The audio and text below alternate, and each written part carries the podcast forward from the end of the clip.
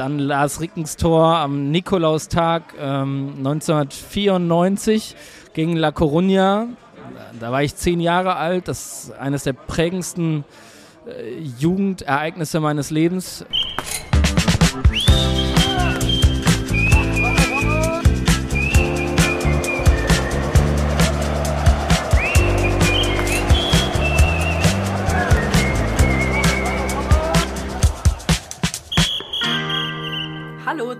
Intensivsten Fußball-Podcast deines Lebens. Ich bin Anna und ich freue mich auf so viele bunte Gäste, die mich in ihre ganz persönliche Fußballleidenschaft eintauchen lassen.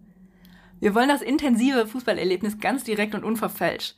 Vor allem aber ohne lästige Floskeln. Und das gibt's im Stadion, beim Bäcker um die Ecke oder an der Theke. Und genau da treffe ich heute Wildcard-Gewinner Pascal Wilde und Vorzeige Borussia Jan-Henrik Rustecki auf ein echtes Dortmunder Export. Viel Spaß beim Zuhören. Ja, mein Name ist äh, Janni Grossecki. Ich äh, bin 37 Jahre alt und ich arbeite mittlerweile beim BVB, bin mittlerweile angestellt, habe aber tatsächlich seit, seit vielen Jahren dem Fußball mein Leben vermacht, äh, seit sehr jungen Jahren und äh, mittlerweile eben nicht mehr nur ehrenamtlich, sondern äh, auch bezahlt als Mitarbeiter von Borussia Dortmund. Dort leite ich seit äh, ungefähr anderthalb Jahren die Stabsstelle für Strategie und Kultur dem Vorsitzenden der Geschäftsführung, Hans-Joachim Watzke, untergeordnet und äh, ja, versuche da jeden Tag mein Bestes zu geben, dass der BVB noch mehr glänzt, als er ohnehin schon glänzt. Klingt, als wärst du die Muse für den Markenclaim Echte Liebe. nein, nein. Ab, ja, das ist äh, schwierig. Ich würde schon sagen, dass ich sowas wie Liebe für Borussia Dortmund äh, empfinde. Und äh, vielleicht ist es sogar die größte Liebe meines Lebens, obwohl ich zwei Kinder habe und glücklich verheiratet bin. Aber ähm, dennoch heißt es ja nicht, dass man, wenn man den BVB durchaus liebt, dass man alles, dass man alles mitträgt, was der BVB so, äh, so tut und macht. Und tatsächlich versuche ich auch von innen durchaus das kritische Bewusstsein, was ich äh, als Fan früher hatte, äh, das auch mittlerweile dann in die Organisation reinzutragen. Mhm, das wäre meine Frage gewesen. Ist es einfach, das äh, miteinander zu kombinieren? Oder ist es schwierig? Ich kann mir vorstellen, das ist auch vielleicht genau das, äh, weswegen du aus der Fanszene in den Verein geholt worden bist. Ich habe mir diese Frage oft vorher gestellt, ähm, als ich diesen Wechsel angetreten habe, aber tatsächlich finde ich, äh, find ich das gar nicht so schwer. Und wie einfach ist es, das am Spieltag zu kombinieren? Wo stehst du da? Im, äh, auf der Süd mit einem Bierchen oder im VIP-Bereich bei einem äh, Rindersteak?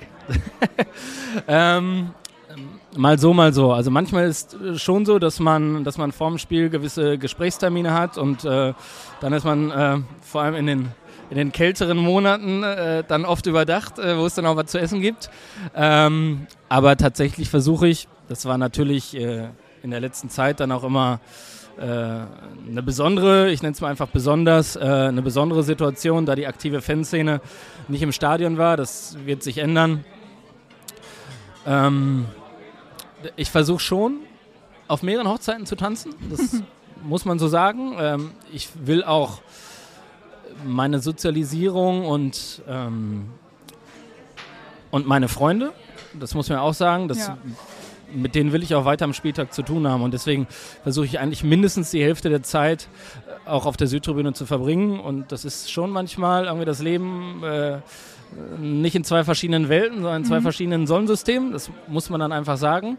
Aber äh, das ist natürlich das, was mich an diesem Job auch reizt, vielleicht auch das, was den Fußball ausmacht, dass man ähm, mit ganz vielen verschiedenen Kulturen, Subkulturen zu tun hat äh, und dort auch so auf Fanseite kann äh, und will ich auch nicht mehr gestalten.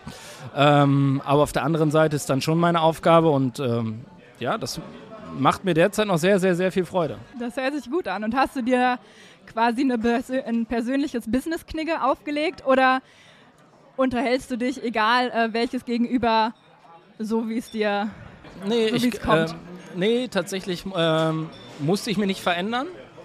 Und das habe ich auch nicht vor, ähm, weil ich glaube, dass ein bisschen meine Kernkompetenz auch ist, dass ich das, was ich sage, auch wirklich meine. Und äh, mhm. Das könnte man jetzt irgendwie mit Marketinggeschwurbel äh, authentisch bleiben irgendwie nennen. Ähm, das trifft es dann vielleicht auch so ein bisschen, ich würde es trotzdem nicht so formulieren.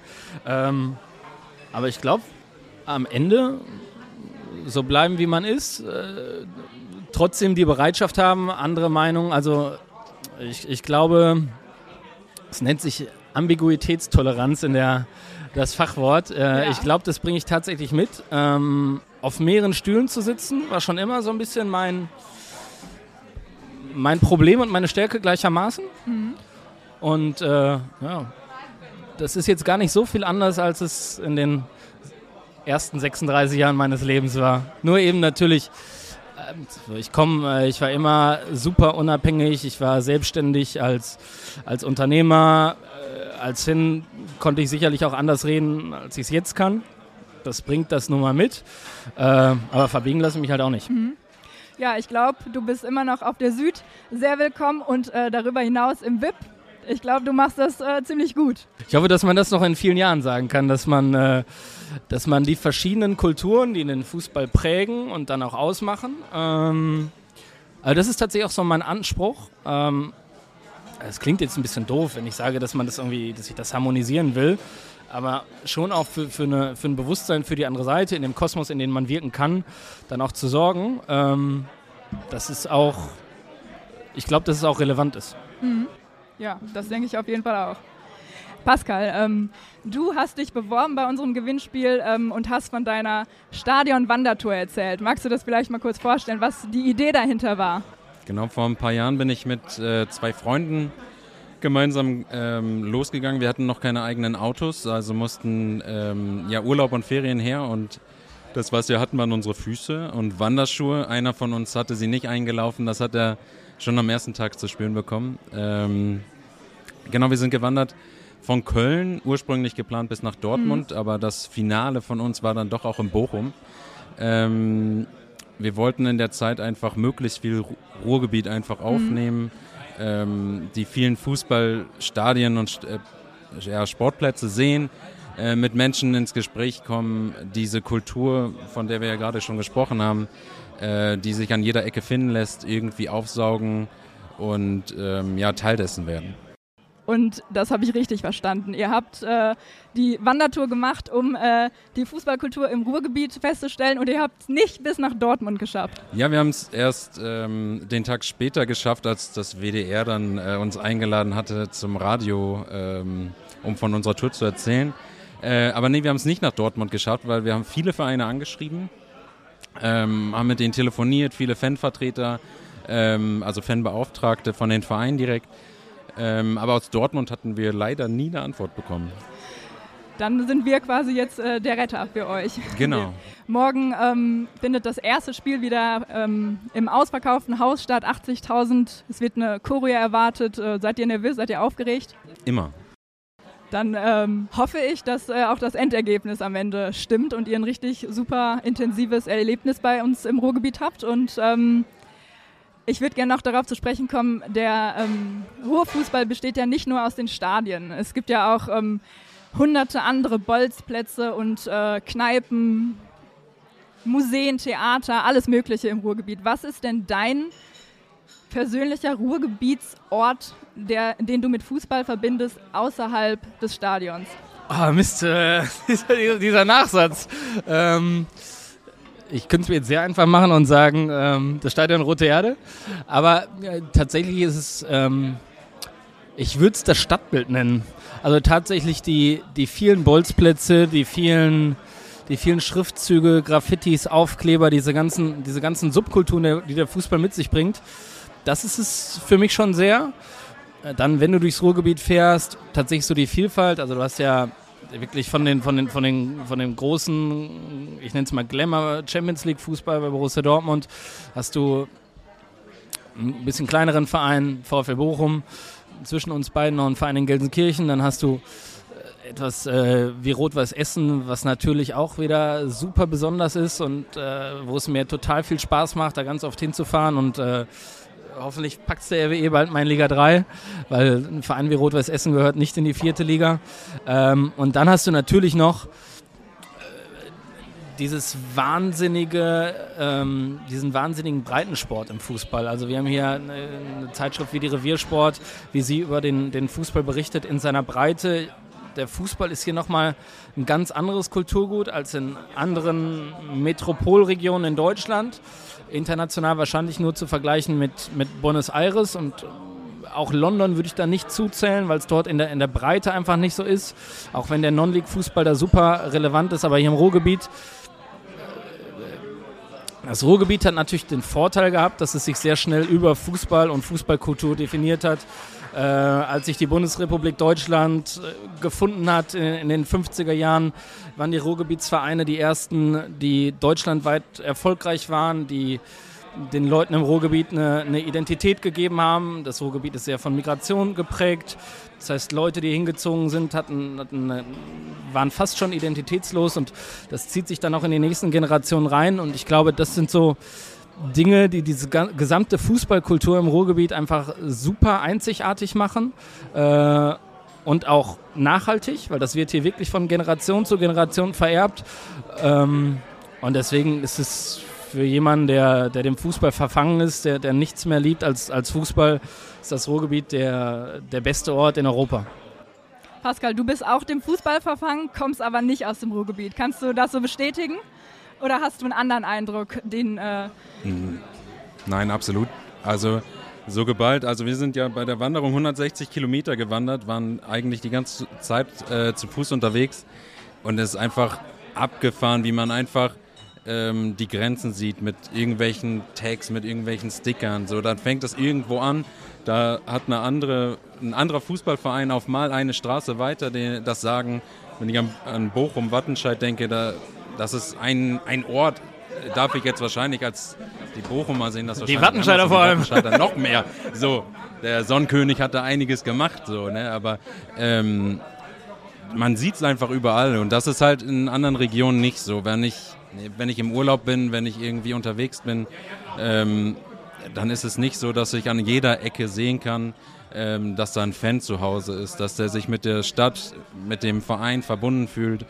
Noch schlimmer ist es, wenn derjenige da wohnt, der dann ähm, zum anderen Verein gehört, so dass ähm, ist einfach etwas ganz Besonderes. So und ich glaube, also ich habe es noch nirgendwo ja. anders gesehen. Wissen die äh, Spieler von Borussia Dortmund das auch zu schätzen? Oder wohnen die etwa in Düsseldorf? Nee, sie müssen in Dortmund wohnen. Das äh, ist Bestandteil ähm, davon, wenn man Spieler von Borussia Dortmund werden will. Dann, dann muss man in Dortmund wohnen oder in einem sehr begrenzten Umkreis zum Trainingsgelände oder zum Stadion. Also die Spieler wohnen schon alle im Dortmunder Speckgürtel und wir versuchen tatsächlich, also das ist dann auch schon das, was man wirklich sagen muss, wenn du mal einen Titel mit Borussia Dortmund holst, dann ist das auch was anderes als Titel mit, mit Bayern München zu holen. Und das, da arbeiten wir dran, dass das vielleicht nochmal zwei, drei Punkte mehr bringt. Ähm, vielleicht wechseln sogar Spieler deswegen zu Borussia Dortmund, weil sie eben eine Meisterschaft mit dem BVB mehr wertschätzen als mit Bayern München. Das hat Mats Hummels ja durchaus schon mal sehr deutlich klar gemacht. Und nee, nee, die Spieler von Borussia, die, die wohnen schon in Dortmund und natürlich, da muss man jetzt auch nicht, äh, das muss man nicht schöner reden, als es ist. Für viele ist Borussia Dortmund auf dem Weg zu einem Top-Verein eine Durchgangsstation. Das haben wir in unserer Geschichte auch öfter erlebt. Aber deswegen müssen wir trotzdem da weiterarbeiten. Wir können jetzt nicht, äh, nur weil ein Spieler jetzt äh, sich zum FC Barcelona oder nach London gestreikt hat, sagen, dass wir, dass wir unsere Werte jetzt anders dann auch dort in Stellung bringen. Du hast es angesprochen, eine Meisterschaft mit äh, dem FC Bayern ist für viele nicht so interessant wie beispielsweise mit Borussia Dortmund. Und jetzt kommt Niklas Süle.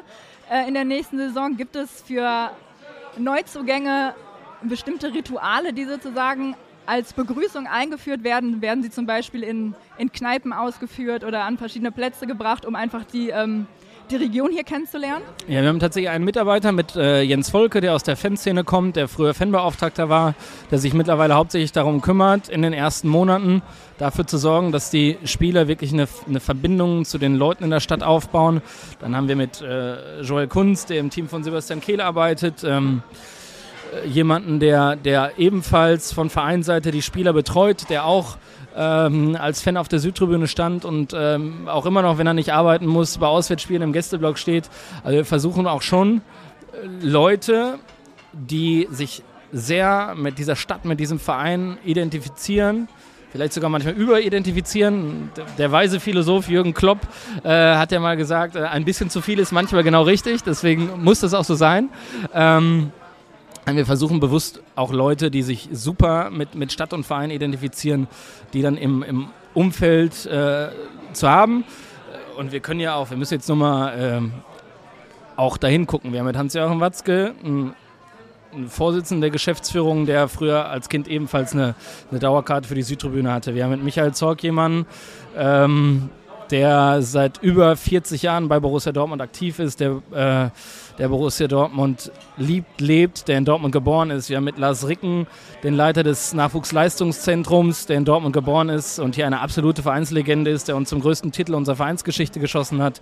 Wir haben mit Kevin Großkreuz äh, in, den, in der großen Zeit äh, unter Jürgen Klopp jemanden gehabt, der den BVB mehr verkörpert hat als kaum jemand anders. Und unser Kapitän Marco Reus ist in Dortmund geboren, ist Borussia durch und durch. Ähm, also wir haben schon schon Leute, die sich super mit dem Verein identifizieren und die, die schaffen es dann durchaus. Das ist bei, bei, äh, bei Kevin ja auch deutlich geworden, dass er jemanden wie Shinji Kagawa, ähm, der aus einer total anderen Kultur kam, die das BVB-Gehen dann schon eingepflanzt hat. Und es ist sicherlich auch Leuten wie Marco Reus zu verdanken, dass ein Junge wie Jude Bellingham, dass der sich in Dortmund wohlfühlt, dass der sich total mit dem Verein identifiziert und dass der es richtig aufsaugt. Du hast Shinji Kagawa und auch Jude Bellingham genannt. Das sind ja immer viele internationale Stars, die da ähm, in einer Mannschaft spielen. Und ich glaube, das äh, Ruhrgebiet ist ja auch dafür bekannt, dass es ähm, eine Gemeinschaft bildet über eine Sprachbarriere hinaus. Gibt es auf dem Platz, ich sage jetzt mal, Ruhrpott-Ausdrücke, die sofort jedem äh, beigebracht werden, die sozusagen die Basis für, eine, für einen Austausch und für eine Unterhaltung bieten? Na, ich will erstmal auf den ersten Teil deiner Einleitung eingehen. Ich glaube, das Ruhrgebiet ist eine der wenigen Regionen in Deutschland, die eine erfolgreiche Migrationsgeschichte schon absolviert haben. Also wenn wir gucken, wie Integration hier schon stattgefunden hat, gelebte Integration stattgefunden hat, dann glaube ich, dass äh, mit dem, was alles in den letzten Jahren in äh, auf der Welt passiert ist mit äh, Migrationsbewegungen, mit das, was noch kommen wird an Migrationsbewegungen durch äh, politische oder auch andere Ereignisse wie, wie, wie Klimaerwärmung. Dort werden wir Migrationsströmungen haben, die, die wir uns alle noch nicht ausmalen können. Und ich glaube, das Ruhrgebiet, wir haben schon eine ähm, Integrationskompetenz. Äh, wie kaum jemand anders. Und ich glaube, dass, ich wohne selber in der Dortmunder Nordstadt, das ist äh, sicherlich zum Teil ein sozialer Brennpunkt, aber zum Teil eine, eine gelungene Integrationsgeschichte. Ich glaube, das, das ist etwas, was dem Ruhrgebiet in Zukunft viel bringen wird. Jetzt auf deine Frage einzugehen, äh, Begriffe auf dem Platz. Äh, ich glaube, der Fußball hat schon auch eine sehr besondere Sprache und wir haben das natürlich schon ab und zu mal nach außen getragen, auch äh, die Marketingabteilung von uns durch, durch Pöhler und so weiter. Das kriegt man schon nicht so richtig raus bei uns und äh, das ist auch gut so. Ähm, aber man darf es auch, äh, man muss es zumindest so machen, dass die Leute, dass die, dass die internationalen Spieler, die dann die deutschen Vokabeln lernen, dass die auch immer noch wissen, was sie tun sollen, wenn der Trainer eine Anweisung gibt oder Marco Reus mal irgendwas rüberbringt. Pascal, du hast ähm, auf deiner Reise auch irgendwelche ich sage jetzt mal, Fußballbegriffe kennengelernt, die dir äh, aus deiner Heimat so nicht bekannt waren oder ist das äh, aus Osnabrück kommt einfach zu nah? Hm, ich glaube, bei der Wanderung könnte ich jetzt nicht so sagen, dass da Begriffe waren. Ähm, aber ich finde es halt auch super spannend, äh, also dass der Ausbildungsverein Borussia Dortmund, also es könnte ja auch jeder andere Verein sein. Also es nimmt ja eine Größe an bei, äh, bei diesem Verein. Ähm, da, kommen, da kommen Spieler, äh, da reißt sich die halbe Welt drum, aber die entscheiden sich dann ja auch für diesen Verein, für diese Region, ähm, obwohl sie vielleicht anderswo mehr Geld verdienen könnten, obwohl vielleicht weniger Spielzeit, aber der, was sind die Gründe? Also tatsächlich ist, glaube ich, die, die besondere BVB-Kultur ein Grund. Unser Stadion ist ein Grund. Vor 80.000 zu spielen ist sicherlich ein Grund für viele Spieler, die vielleicht von einem äh, anderen deutschen Verein ein, ein werthaltigeres Angebot, was die ökonomischen Parameter angeht, hatten, die am Ende sagten, boah nee, ich will hier schon mal für 80.000 spielen. Das ist für uns unglaublich wichtig und dafür brauchst du die Identifikation mit der Stadt Dortmund, dafür braucht es die Identifikation im Ruhrgebiet. Und deswegen wir wir sagen ja ab und zu oder äh, der Verein, der Club ähm, sagt öfter, dass wir diesen Spagat machen müssen zwischen Borsigplatz und Shanghai. Ich würde es ein bisschen anders formulieren, weil einen Spagat kannst du nicht machen, wenn du mit beiden Beinen am Borsigplatz stehst. Und äh, ich glaube, das ist wichtig, dass wir, also ich glaube, muss mal ähm, auf eine andere metaphorische oder um die, die Metapher wegzubringen, dass wir auch international nur erfolgreich sein können, wenn wir eben diese lokale Identität haben, weil wir können auch nur international, klingt jetzt total kalt und doof, unser Produkt gut vermarkten, wenn 80.000 Leute uns die Bude einrennen. Und deswegen muss es immer die Aufgabe von Borussia Dortmund sein, in Dortmund, in Westfalen, mit beiden Beinen auf dem Boden zu stehen, weil sonst funktioniert der andere, das andere Zeug auch nicht. Davon lasse ich mich morgen zum allerersten Mal überzeugen. Wir haben da gerade schon kurz äh, drüber geredet. Ich bin privat äh, Schalke-Fan, bin Dauerkarte äh, auf Schalke schon seit äh, meiner Kindheit sozusagen. Und ich werde morgen das erste Mal die äh, Stimmung vor 80.000 miterleben. Und trotz meiner persönlichen Leidenschaft bin ich davon überzeugt, dass es richtig überwältigend äh, werden wird. Und ähm, ich hoffe nicht, dass das mein emotionalstes Fußballerlebnis ever werden wird. Davon gehe ich jetzt mal nicht aus, aber mich würde interessieren, was eures ist. Das emotionalste Fußballereignis meines Lebens. Ähm, boah. Ähm, das äh, war tatsächlich zweimal am äh, 12. Mai. 12. Mai 2007, Derby-Sieg. Borussia Dortmund spielte in dem Jahr gegen den Abstieg. Äh, dein Lieblingsverein spielte um die deutsche Meisterschaft. Ähm, ja, dieses äh, 2-0, äh, das war schon einer der schönsten Tage meines Lebens und tatsächlich auch am 12. Mai, aber 2012.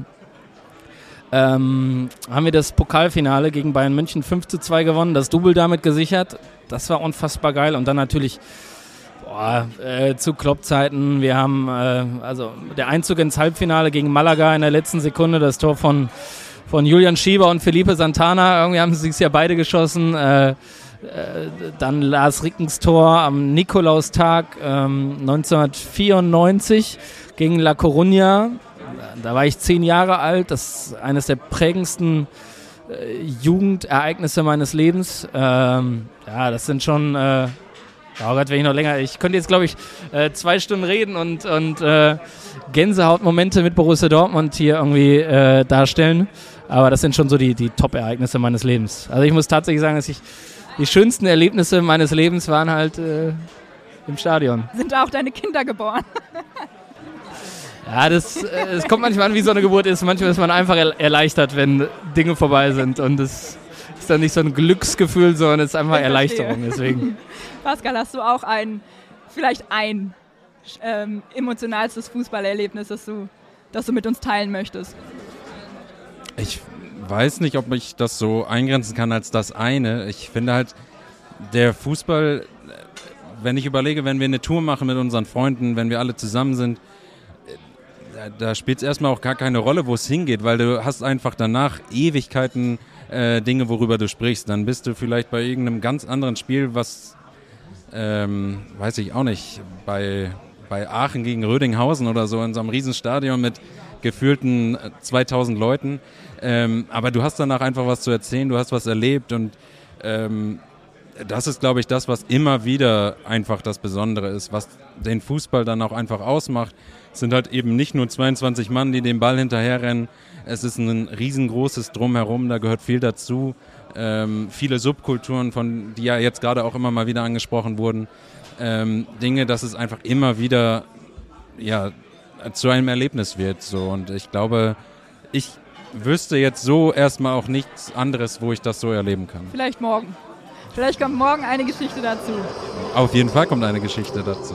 Hoffentlich eine erfolgreiche für die Richtigen. Und da sind wir morgen auf jeden Fall. Da sind wir tatsächlich einer Meinung. ich wünsche euch äh, morgen viel Spaß beim Spiel und ich danke euch für das, für das Gespräch und die äh, interessanten, sehr persönlichen Eindrücke.